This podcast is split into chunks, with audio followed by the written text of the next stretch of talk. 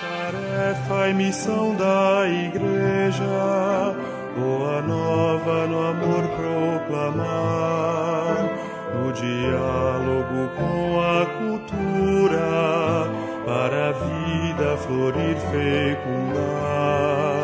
O que em rede se vai construir e a pessoa humana formar.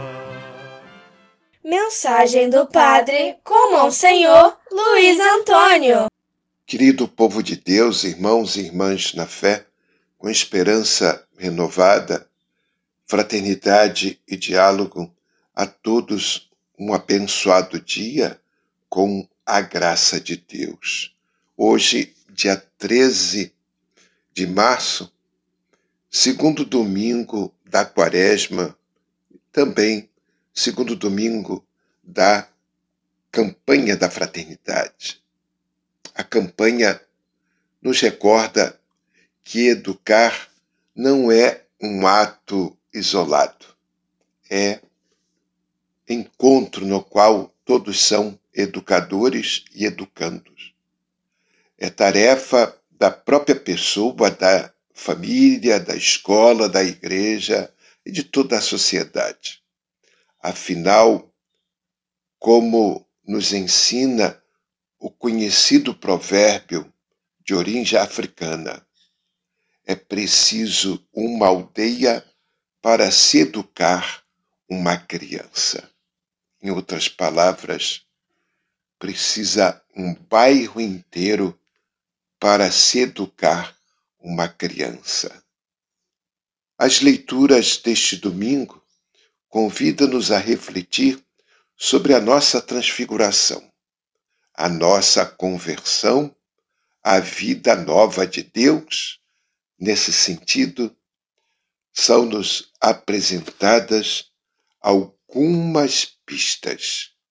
A primeira leitura é tirada de Gênesis capítulo 15, versículos de 5 a 12 e de 17 a 18.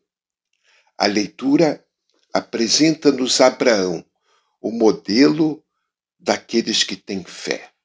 É o pai da fé. Com Abraão, somos convidados a acreditar, isto é, a uma atitude de confiança total, de aceitação radical, de entrega plena aos desígnios desse Deus que não falha e é sempre fiel às promessas. O salmo é o Salmo 26, 27. Oração de confiança. Injustamente acusado, o salmista recorda, recorre ao tribunal do templo em busca de justiça.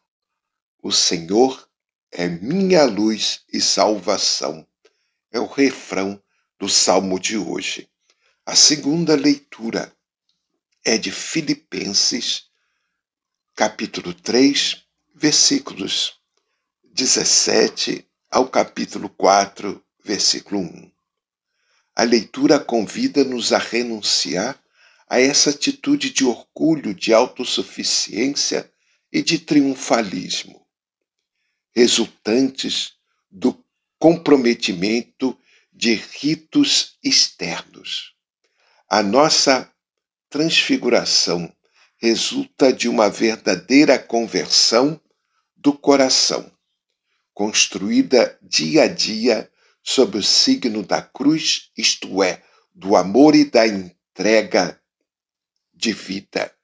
O Evangelho é Lucas capítulo 9, versículos de 28 a 36. Proclamação do Evangelho de Jesus Cristo segundo Lucas. Naquele tempo, Jesus levou consigo Pedro, João e Tiago e subiu a montanha para rezar. Enquanto rezava, seu rosto mudou, sua aparência e sua roupa ficou muito branca e brilhante. Eis que dois homens estavam conversando com Jesus. Eram Moisés e Elias. Eles apareceram revestidos de glória e conversavam sobre a morte que Jesus iria sofrer em Jerusalém. Pedro e os outros companheiros estavam com muito sono. Ao despertarem, viram a glória de Jesus e os dois homens que estavam com ele. E quando estes homens se iam afastando, Pedro disse a Jesus: Mestre, é bom estarmos aqui. Vamos fazer três tendas, uma para ti, outra para Moisés, outra para Elias. Pedro não sabia o que estava dizendo. Ele estava ainda falando quando apareceu uma nuvem que os encobriu com sua sombra. Os discípulos ficaram com medo ao entrarem dentro da nuvem. Da nuvem, porém, saiu uma voz que dizia: Este é meu filho, o escolhido. Escutai o que ele diz.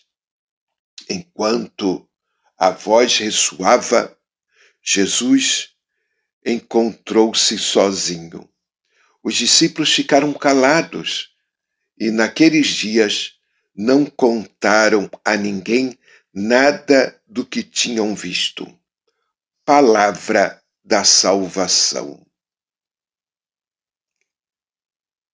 O Evangelho apresenta a cena conhecida como transfiguração de Jesus, ou seja, a entrega, a adoração, o preanúncio da ressurreição. Apresenta-nos Jesus, o Filho amado do Pai, cujo êxodo, a morte na cruz, concretiza a nossa libertação.